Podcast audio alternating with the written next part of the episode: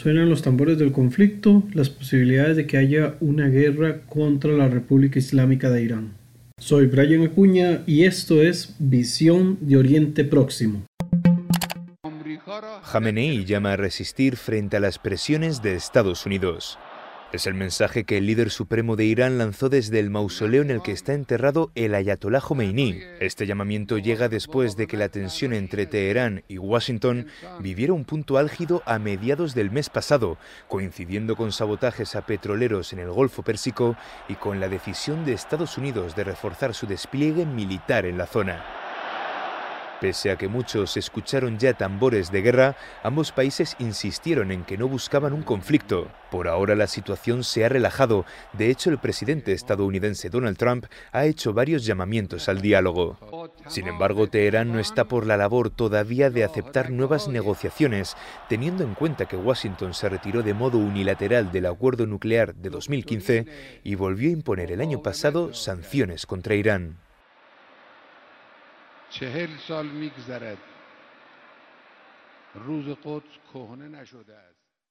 Hemos visto cómo han aumentado las tensiones entre la República Islámica de Irán y el gobierno de los Estados Unidos. El tono con el cual cada uno discute su posición con respecto al otro,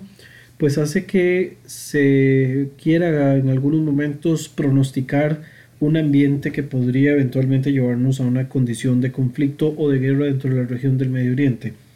Recordemos también que unas semanas atrás se acusaba al gobierno iraní de haber saboteado los eh, buques cargueros de Arabia Saudita que transportaban petróleo, lo cual obviamente también puso en alta tensión a los Estados Unidos, puesto que se sintieron presionados por el gobierno eh, saudita y de esta manera pues también alguna parte del despliegue militar se ha dado motivado por este tipo de eh, manifestaciones por parte del gobierno de Riyadh. Por otro lado, el despliegue militar ha obedecido también a una cuestión de la presión que está ejerciendo el gobierno estadounidense contra el gobierno iraní, después de que se diera a conocer de que muy probablemente que Irán no estaba cumpliendo a cabalidad con el acuerdo nuclear que se había firmado años atrás, tanto con los Estados Unidos durante el gobierno de Barack Obama como también con la Unión Europea y con otros países, lo cual debía garantizar en cierta manera que Irán detuviera su desarrollo nuclear que pudiera eventualmente poner en riesgo a toda la, a toda la región y al planeta en general. Eh, en todo caso, se habla de que el gobierno iraní no está buscando aumentar, digamos, o, o provocar un conflicto con los Estados Unidos, pese, digamos, a este carácter tan belicista que ha tenido en el último tiempo el gobierno, eh, ambos gobiernos, el gobierno estadounidense con Donald Trump a la cabeza y el gobierno iraní eh, dirigido por Khamenei.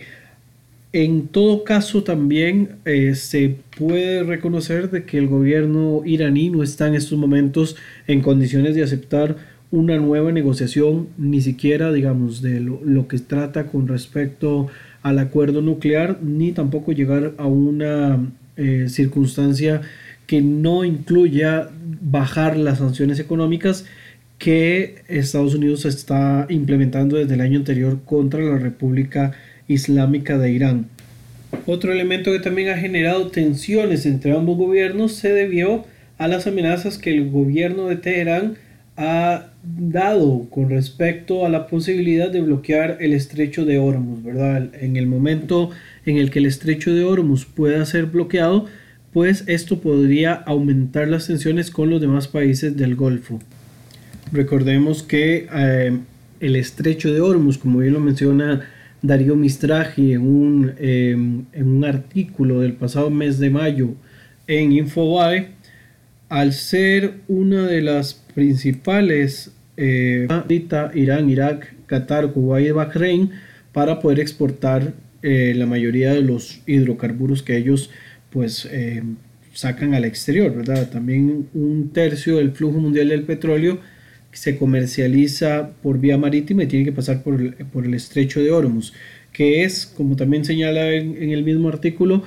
casi un quinto de todo lo que se consume en el planeta. El estrecho de Hormuz tiene todos los componentes de lo que podríamos denominar como un punto de estrangulamiento en, la parte comercial. la forma que tiene naturalmente hablando deja, digamos, en una vulnerabilidad muy expuesta a quienes intenten atravesarlo. Y en este caso, al bloquearlo, digamos, el, eventualmente que la República Islámica de Irán intente bloquearlo, se va a convertir en una causa, pues, eh, de guerra, ¿verdad? Lo cual también podría tensar en algún momento. En todo caso, digamos, este tipo de manifestaciones que hace el gobierno de Irán es muy de fanfarronear y no necesariamente sea algo realista. Imaginémonos que solo el tema del estrecho de Hormuz estamos hablando de que por ahí pasan más de 19 millones de, barriles de petróleo diarios. Eh, los países del Golfo pues dependen de esta zona para poder sacar con mayor facilidad los productos que ellos tienen, ¿verdad? También hay otros países como los máximos consumidores de recursos estratégicos, en este caso de petróleo, que son China e India, que se podrían ver eventualmente afectados si se bloqueara el estrecho. Pero en todo caso, podríamos hablar de que las tensiones con respecto al bloqueo del, estrecho de Hormuz, pues es solamente una medida de presión que no pasa, digamos, nada más de la manifestación política y no va a pasar, digamos, a una cuestión un poco más allá. Aún así, digamos, la, situación más tensa que está viviendo en estos momentos la zona, tiene que ver principalmente con la cuestión nuclear iraní. Recordemos que el año anterior el primer ministro Netanyahu presentaba un informe donde se habían robado un montón de información iraní con respecto al desarrollo nuclear del cual sostiene el gobierno de Israel de que Irán no ha eh, pues bloqueado, no ha tenido de verdad las intenciones de detener el desarrollo de este tipo de armamento. Esto genera muchas tensiones dentro de la región del Medio Oriente y no solo para el Medio Oriente como tal, aunque por supuesto al ser la zona natural de donde está ubicada la República Islámica de Irán,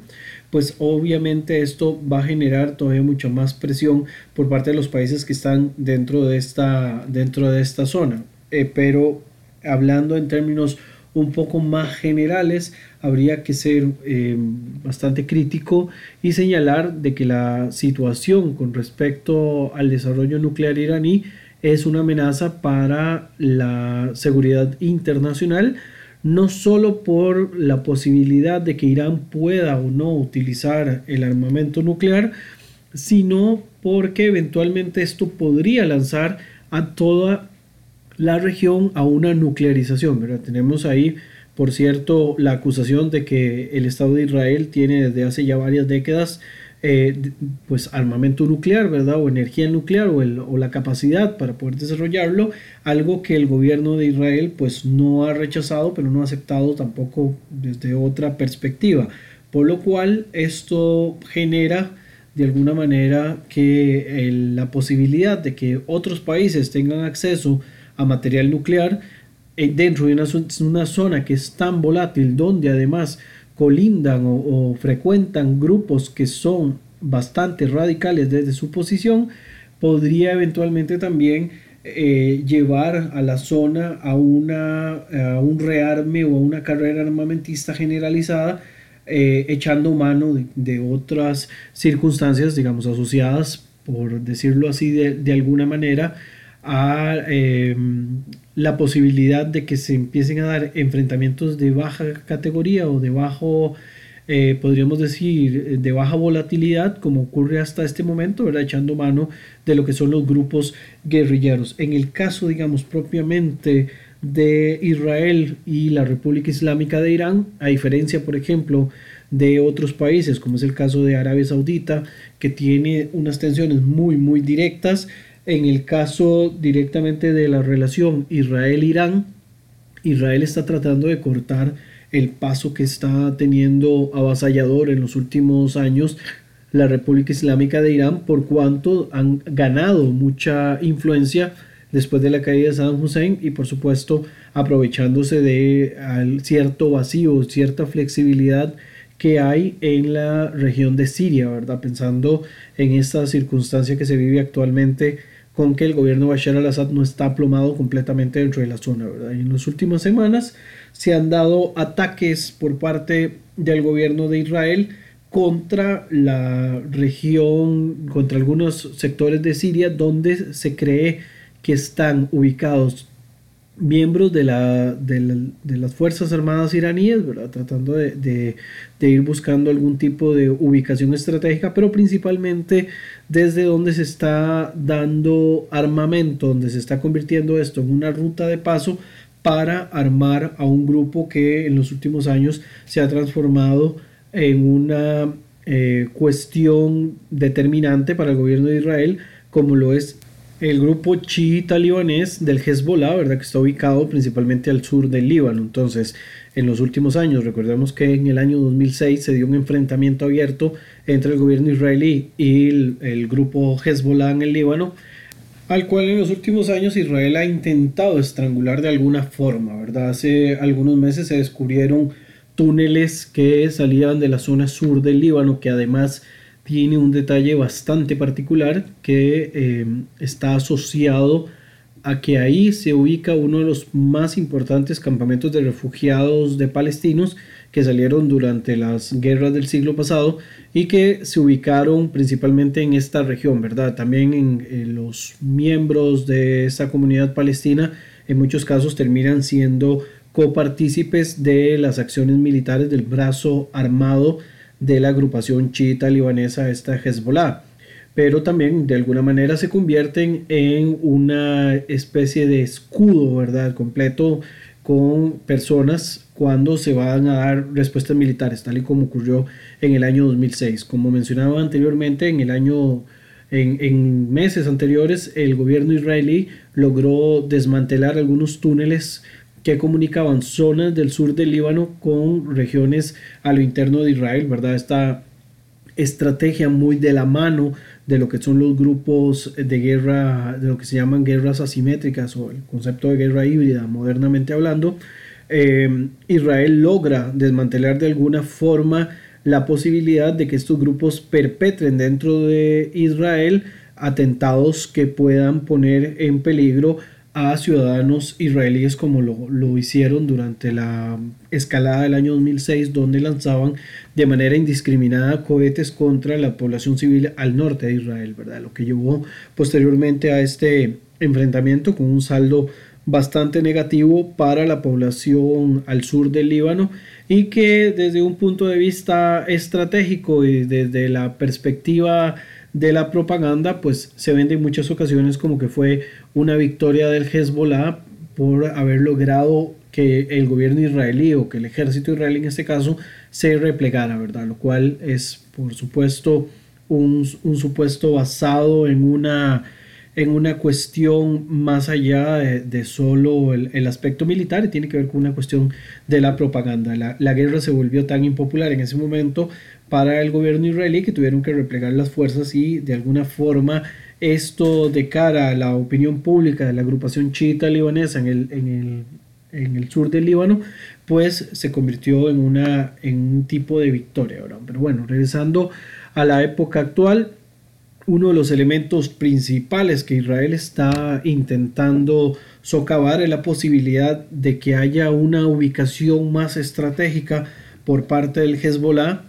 eh, y de la República Islámica de Irán cerca de sus propias fronteras, ¿verdad? En estos momentos han tenido algún tipo de monitoreo con respecto a la República Islámica de Irán cerca de las fronteras de, de, Siria, ¿verdad? En los altos del Golán, y se lleva cierto control también con respecto a las actividades que realiza directamente el Hezbollah al sur del Líbano y lo que puede hacer en otras partes, ¿verdad? Lo, lo único es que si la situación con respecto al desarrollo nuclear iraní tuviera algún tipo de modificación, esto sí podría eventualmente tener eh, una implicación bastante considerable con respecto a la situación no solo de Israel, sino del Medio Oriente en general, como fue mencionado también anteriormente, esto podría ocasionar eventualmente que el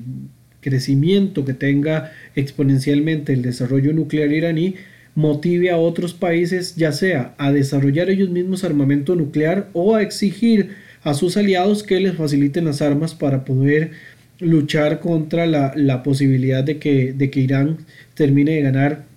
no solo prestigio, sino que termine de ganar un posicionamiento más fuerte dentro de la región. Ese es quizás uno de los principales elementos más eh, graves. Habría también que hacer un apartado general o un, apartado distinto para ver de qué manera eh, la relación no solo de Estados Unidos dentro de la región, sino de las otras potencias que están involucradas. Hablemos del caso de Rusia y en cierta manera de China, que también tiene cierto involucramiento dentro de la región, cuánto puede pesar la reacción que ellos puedan tener en las próximas semanas con respecto a la, a la situación de tensión entre, eh, entre la República Islámica de Irán y sus vecinos del Medio Oriente. También habría que ver dentro de este marco asociado con las potencias cuál va a ser el rol que va a jugar en este caso el gobierno de China, el gobierno de Xi Jinping,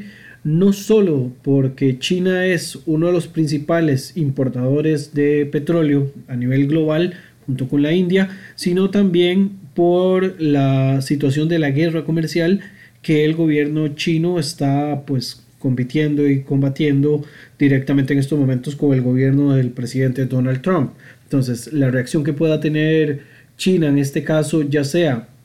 que no haga caso a las sanciones que están pesando sobre el petróleo iraní y que empiecen a comprar el producto, lo cual también pondría un elemento más de tensiones a las ya difíciles relaciones que existen en la actualidad entre el gobierno de los Estados Unidos y el gobierno de China,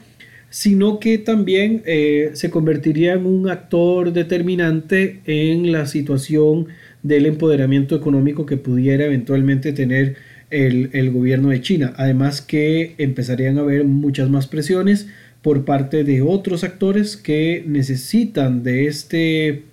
eh, bloqueo económico alguna forma de presionar al gobierno de turno dentro de, de la República Islámica de Irán. Otro aspecto también que va a pesar mucho en esta cuestión iraní va a ser la reacción del público iraní a lo interno, ¿verdad? Eh, si bien las, las tensiones no se pronostican que puedan llevar a un eventual enfrentamiento entre Irán y los Estados Unidos en este caso, o algunos de sus vecinos, principalmente Israel, que quizás sería el único país de los que están dentro de la región que podrían eventualmente tener mayores posibilidades de enfrentarse al, ejército iraní, algo que obviamente por el momento es solo un supuesto. Eh,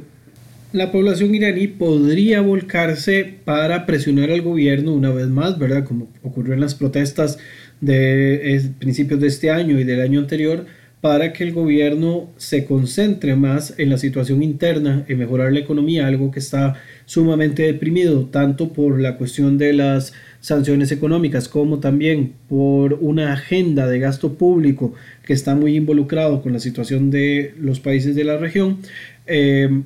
la población iraní podría presionar nuevamente al gobierno para que vire un poco su condición, ¿verdad? Y, y que esto eh, baje las tensiones que están pesando sobre el país. Pero bueno, esto nuevamente son posibles escenarios de una situación que se ha empezado a tornar un poco muy, muy tensa para, eh, para la región del Medio Oriente. Quizás en este caso, en un análisis un poco ya de cierre, se podría decir que de todas las circunstancias que están pesando dentro de la región del Medio Oriente, la posible eh, activación o, este posible enriquecimiento que el gobierno iraní podría estar realizando nuevamente del petróleo en, su país puede ser el punto más eh, tenso que eventualmente podría lanzar una campaña militar contra el gobierno iraní eh, si, digamos, si se sigue manteniendo esta misma tónica de que el gobierno está realmente buscando eh, el desarrollo de la energía nuclear que podría ser utilizada para eh, usos bélicos, ¿verdad? Al final de cuentas, creo que ese es el punto más, más, más delicado de toda la circunstancia, principalmente tomando en consideración de que el gobierno iraní no estaría poniendo en peligro no solamente a los, a los países